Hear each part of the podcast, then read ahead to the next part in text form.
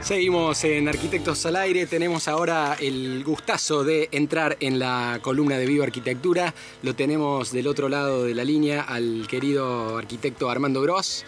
¿Qué tal Armando? ¿Cómo estás? Hola Lisandro, ¿cómo estás? Un saludo cordial ahí para todo el piso. Estamos escuchando Arquitectos al Aire, muy contentos.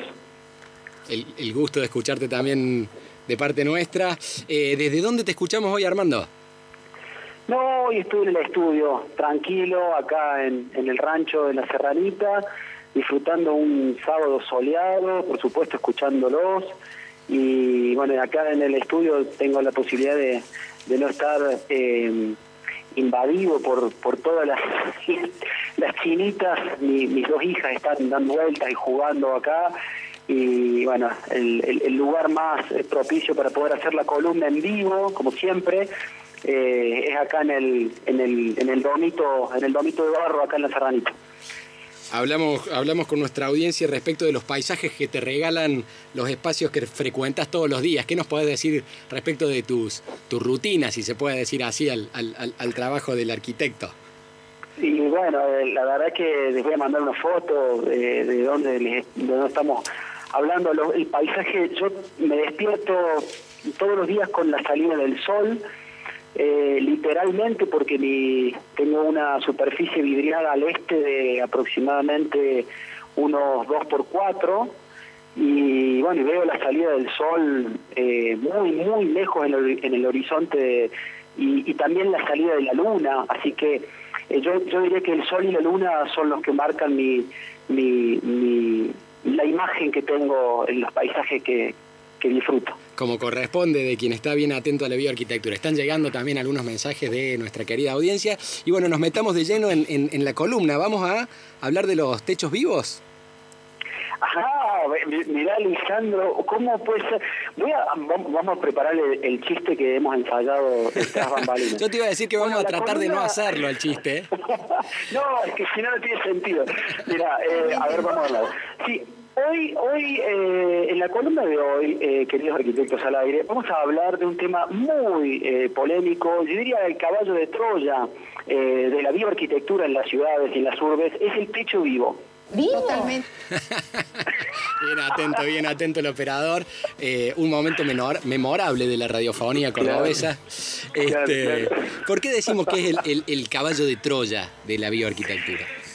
Bueno, el, caballo de Troya es, una manera de, compartir una reflexión en el punto de que la realidad es que la bioarquitectura, el concepto de bioarquitectura tiene en nuestro país no más de tres años y, y, el bueno y el concepto de bioconstrucción siempre todo lo que lleva bio adelante no es cierto por decir eh, bioarquitectura eh, bioclimática eh, tiene que ver con, eh, con la vida, con la biología. Y hoy nominar, eh, recién hace un ratito reflexionamos sobre hablar sobre bioarquitectura, ponerle el mote de bio, es para justamente diferenciarnos de, de una arquitectura que muchas veces es funcional y a veces inocentemente a interpelar de dónde vienen los materiales, cómo se producen esos materiales, a qué costo, no solamente en la ecuación económica, sino a qué costo ambiental vienen al mundo y cómo se van a ir de él. Entonces, por lo pronto, necesitamos el mote de bio para eh, un poco separar o disociar las aguas eh, y, esta bioarquitectura, esta, esta, esta forma, este enfoque que, nos atañe, eh, se da por lo general en áreas suburbanas, en áreas rurales, etcétera. Ahora, que la bioarquitectura eh, desembarque en las ciudades, como bien sabemos que las ciudades por, por cuestiones eh, que no vienen al caso, pero en su gran mayoría están hechas de cemento, de hierro, y otros materiales súper industrializados, difíciles de, desactivar en un futuro.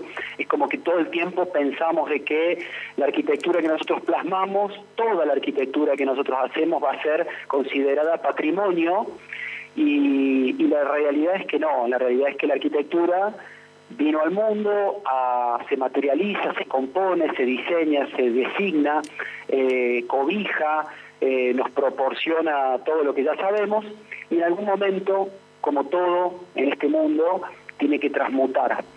Eh, en el peor de los casos termina siendo residuo sólido urbano, se, transforma en relleno sanitario que lo designe alguna, algún municipio. Entonces, eh, crear y concebir bioarquitectura en las ciudades de manera inmediata requiere de toda eh, un esfuerzo y de un cambio que va a ir sucediendo paulatinamente. Ahora bien, eh, de manera comando, o sea, como esta, yo me imagino un desembarco en las ciudades, la bioarquitectura puede ingresar eh, como un caballo de Troya eh, a través de las cubiertas vivas y de los techos vivos o techos verdes o losas ajardinadas o como le quieran llamar. Es por ello el título, querido Lisandro, y, bueno, cuando, cuando pensamos en techo vivo, por supuesto, hablamos de que es una cubierta vegetalizada, pero que está acompañando y que está eh, transitando la estacionalidad. Mm, es difícil pensar eh, en pleno julio de que vamos a tener un techo o una terraza verde, eh, cuando en realidad eso tendría que suceder si, si estoy incorporando un riego constante o, alguna otra este, maniobra tecnológica para que eso eh, suceda. Eh, o sea que este otra, otra de las ventajas que podríamos decir del techo vivo, digo, si lo miramos desde, desde el lado de, desde el punto desde el punto de vista positivo, digo que de algún modo también acompaña lo mismo que los parques, lo mismo que cualquier patio, acompaña también el, tránsito del tiempo y justamente las cuatro estaciones bien diferenciadas que tenemos en nuestras latitudes. Por supuesto, por supuesto, así es. Eh, no sé si ustedes me están escuchando bien ahí, hola, hola. Sí, sí, sí, sí. Bien, perdón. Eh, totalmente, Lisandro. El, el techo vivo eh, es interesante poderlo concebir como un dispositivo bioclimático que no es un accesorio que yo le coloco arriba como un sombrero a la casa cuando ya se terminó, sino que sería muy interesante eh, incorporarlo en el proceso de diseño, eh, como, como decimos, no, no solamente aplicarlo como, como, como un accesorio, sino que trabaje con la arquitectura que le hace de soporte.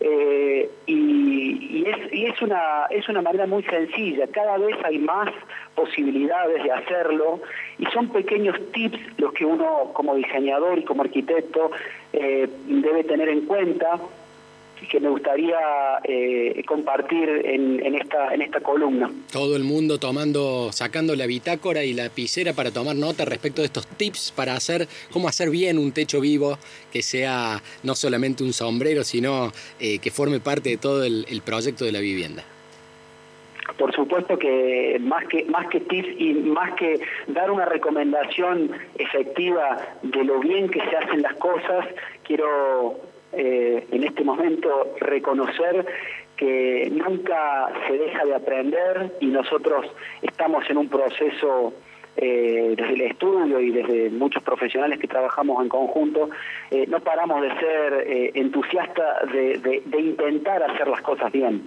Pero bueno, hemos tenido algunos éxitos, también hemos tenido muchos fracasos de los cuales hemos podido aprender. El, techo vivo en, nuestro, en nuestro territorio lo primero como fundamental es analizar si, si es una vivienda nueva, por supuesto tratar de concebirlo desde su inicio, desde su génesis, eh, el cálculo estructural necesario, si es una estructura independiente, si es una estructura que está eh, incluida dentro de las envolventes, eh, pero es muy importante hacer foco en la sobrecarga admisible por metro cuadrado un techo vivo, extensivo y saturado, o sea, saturado de agua en el peor momento del chaparrón de diciembre o enero o febrero en nuestro, nuestro lugar, tenemos que estar hablando de que resista entre 200, 240 kilogramos por metro cuadrado. Eso es fundamental ponerlo en relieve de ahí para arriba, ¿no es cierto? O sea, eso sería un techo eh, dentro de las posibilidades, un techo el más liviano que, existiría. Eh, la tierra y el sustrato que se le va a colocar arriba para que para que se pueda promover el crecimiento vegetal eh, por supuesto que es un sustrato que ya está alivianado, o sea, no es un sustrato puramente de tierra negra o de tierra, sino que también tiene algunos aditivos que hacen que el coeficiente de, peso propio de, esa carga eh, se aliviane. Entonces, como primera instancia, fundamentalmente es hacer un análisis de carga de las terrazas que van a estar destinadas a, esa, a ese designio, a ese techo vivo, y segundo, también, eh, no menos importante, una, una correcta aislación hidrófuga. Eh, hemos tenido y, cada vez tenemos más desarrollo de, materiales de alta tecnología, de membranas, de pinturas. Eh, hay un enorme abanico de posibilidades de darle una correcta protección de manera hidrófuga y, y, acá me voy a corregir. Bueno, la, la, la, protección, nosotros hablamos de proteger a la arquitectura del agua, siempre en la facultad y en nuestra academia hablan de que el agua eh, es como la enemiga de la, de, la, de la arquitectura y de la construcción. ¿Ah, no? Y en todo este momento de construcción eh, quiero corregirme porque en realidad el agua hay que conducirla. Ahí está. Eh, es un fenómeno que permite justamente la vida y nos permite desde construir hasta desarrollarnos. Entonces, eh, yo diría que una buena aislación, una buena aislación hidrófuga, eh, es suficiente y no necesitamos cumplir nada. Quiero corregirme. está muy bien, está muy bien. El agua depende depende de dónde venga y cómo venga, ¿no? En ese sentido me parece que está importante tu aclaración.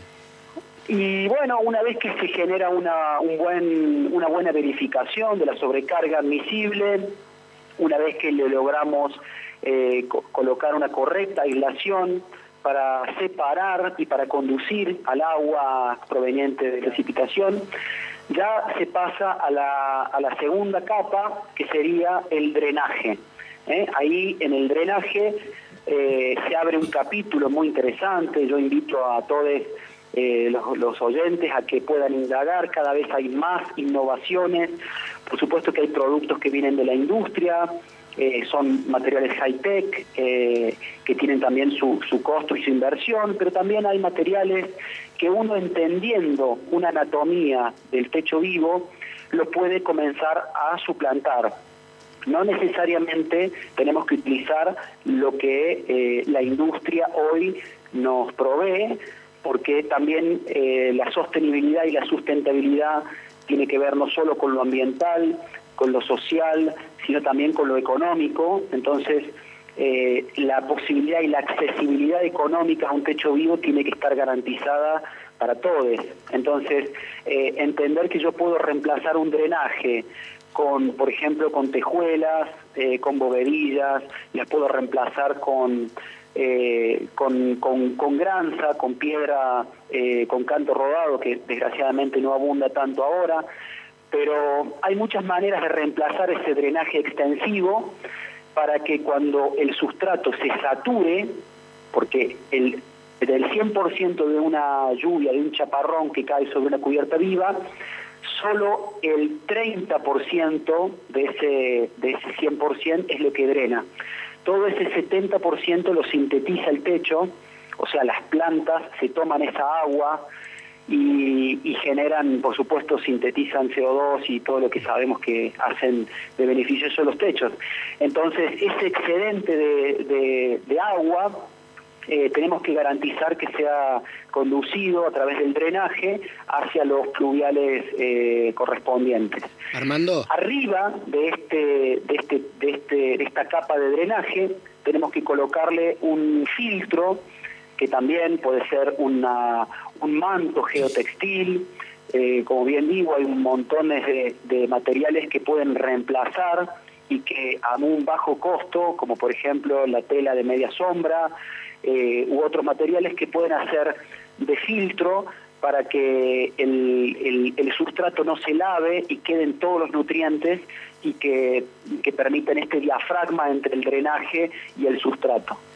A posterior, Sí, Armando, una, una consulta ahí en relación a lo, a lo, que estabas planteando, que tal cual este, muchos de los beneficios que tienen estos, estos techos verdes eh, no son necesariamente, solamente, exclusivamente, podríamos decir, para quienes son los habitantes de, la vivienda, sino que en general eh, eh, todo toda la ciudad o, la comunidad también obtiene beneficios en relación a absorción del árbol, de absorción del agua, este, emisión de, CO2, etcétera. Respecto a eso, quería preguntarte en qué estado están, eh, por lo menos eh, provincia de Córdoba, ciudad de Córdoba, eh, ciertos impulsos que en algún momento se habían dado desde algunas dependencias de de, autoridades o de organismos municipales o provinciales respecto de la ejecución de eh, estos techos verdes. ¿Hay, ¿Hay impulsos claros respecto de, realmente impulsar en, que se desarrollen y se multipliquen estos techos verdes o, todavía eso sigue en carpeta de proyecto? Bueno, es muy interesante, Lisandro, tu reflexión y tu pregunta y, tocas varias aristas. Primero, tocaste el tema fundamental que es los beneficios individuales y los beneficios colectivos. Por supuesto que, como bien decís, eh, un techo vivo eh, no solamente absorbe este, partículas en suspensión, metales pesados y filtra eh, el agua de lluvia, sino que también provoca un efecto de retardador. Entonces, eh, siempre hablamos del problema del agua, ¿no? Hablamos del problema del agua, de las inundaciones, cuando en realidad el problema es es un problema a medias porque lo creamos nosotros como individuos y como especie y como ciudadanos de este de este planeta. O sea, el agua es un problema cuando hay una inundación porque en realidad hay un asentamiento en un lugar que no se tuvo en cuenta eh, el relieve, no hubo una correcta observación de los fenómenos naturales. Después, yo eh, impermeabilizo con, con, tanto concreto, eh, las ciudades van como siendo voraces del monte y, se va talando y voy generando como una mancha de cemento y le estoy quitando absorción, entonces yo mismo estoy generando el problema. Y en donde ahí vendría un bálsamo donde el techo vivo eh, generaría un retardador en, todo este efecto que, bien vos decías de manera colectiva y de manera individual. Y con respecto a promover y a que esto cada vez eh, eh, se acrecente en, todo el territorio, ya sea de Córdoba y en, todos lados, yo no sé si seré un, este, un optimista patológico, pero cada vez veo más techos vivos, cada vez en los renders, en las tesis doctorales, en las tesis de grado, eh, aunque no lo sepan hacer o no lo sepan resolver, aparece eh, mágicamente en todas las propuestas, eh, está relacionado con, el deseo y con la sostenibilidad y la sustentabilidad. Y si bien Córdoba, hablo de Córdoba ciudad capital, tiene una, este, una ordenanza y se está tratando de instrumentar, bueno, todavía hay algunos desacuerdos con, con estas cuestiones. Eh, también hay mucho temor, Lisandro, que, con el tiempo se va a ir diluyendo, porque eh, justamente si uno tiene una responsabilidad civil, tanto arquitectos, ingenieros como todos los que intervenimos en, la creación de, hábitat, eh, tenemos una responsabilidad civil sobre, sobre nuestras obras. Con, la misma con el mismo con la misma atención que un arquitecto por ahí le solicita a un ingeniero o a un arquitecto calculista que le colabore en el, en el cálculo de sobrecarga. Eh, está bueno que muchos arquitectos puedan eh, solicitar asesoramiento a quienes lo pueden llegar a brindar para que no tengan el miedo, el temor de fallar, ¿no? El temor a, fallar eh, hace también a veces que, que esto no se multiplique tanto pero ah, desde mi punto de vista eh, eso ya, ya no es tan importante. Yo creo que hay que alentar a, experimentar, hay que alentar a, equivocarse, porque no, o sea, de hecho es muy difícil que poniéndole amor, con el amor que todos tenemos por la disciplina y por, el hacer arquitectónico, vivo arquitectónico, eh, es muy difícil que nos equivoquemos y si aún así eso sucede, eh, es, es positivo porque vamos a aprender y vamos a juntos construir conocimiento y construir experiencia para que esto realmente siga creciendo eh, y, y florezca, florezcan los techos vivos por todo el territorio. Excelente, excelente Armando, ojalá que así sea y que de este modo, tal como lo planteas, eh, puedan ser eh, los techos vivos el caballo de Troya o la punta de lanza de esta bioarquitectura, una arquitectura eh, mucho más atenta a, los ciclos naturales y a la, a, la tierra que también en la cual se posa. Este, cerramos, Armando, nos tenemos que ir. si te parece algunas palabras finales respecto de la columna. Eh, no, de la columna la verdad que te agradezco muchísimo, Lisandro, por, por haberme permitido dar el desarrollo. Acá vos es que justamente noté, eh, antes que, que, me dieras el, la palabra en la columna, en un momento dijiste, eh, estuvimos haciendo una losa. Y ahora te sabes, ¿estuviste haciendo una losa? Yo quisiera ver una foto porque ¿Estabas bueno, haciendo bueno. una losa? Y a ver, a ver, este, vamos a ver. Eh, de algún modo, ¿no? Ocupando, a ver, como podríamos decir que Scaloni ganó la Copa América, podríamos. Ah, ahora entiendo, ahora entiendo. Sí, sí, vino, vino más por el lado de, de, de, de lo tradicional. Sí, no, participé. No, estaba dirigiendo cómo, cómo hacer una losa el arquitecto Lisandro. Claro, ahora entendí. Porque si no, yo no me quiero perder esa foto. Bueno, hay, hay no, quien puede decir que tuve, que tuve más participación en, en, el tercer tiempo, ¿no? En el asadito, en el asadito después de la losa, ahí sí por ahí este, participé de una manera más activa. qué, qué, qué, importante eso. No, bueno, felicitar eh, esta, este, esta participación tuya ahí haciendo de sobreestante. Es difícil llenar los zapatos del arquitecto Jerónimo Mullin eh, con ese con ese bozarrón, con ese cañón que tiene.